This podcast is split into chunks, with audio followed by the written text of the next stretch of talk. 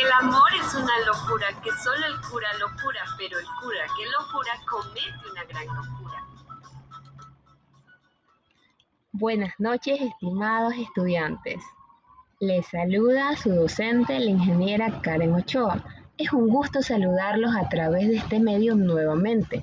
El objetivo para esta clase es utilizar en nuestra clase de lenguaje los trabalenguas para mejorar la claridad y rapidez en el estudiante al momento de expresarse. Quiero recordarles que los trabalenguas son textos cortos creados con la finalidad de mostrar dificultad al momento de pronunciarlos. El tema que vamos a revisar el día de hoy son los tipos de trabalenguas.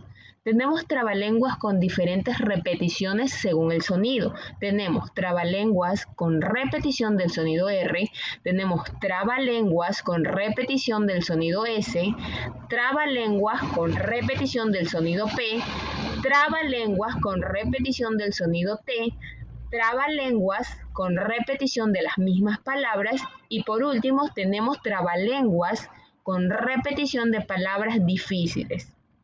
Los trabalenguas son buenas herramientas en la enseñanza y entrenamiento de la correcta dicción de las palabras, siendo usadas para mejorar la pronunciación, influyendo en la corrección y claridad del discurso.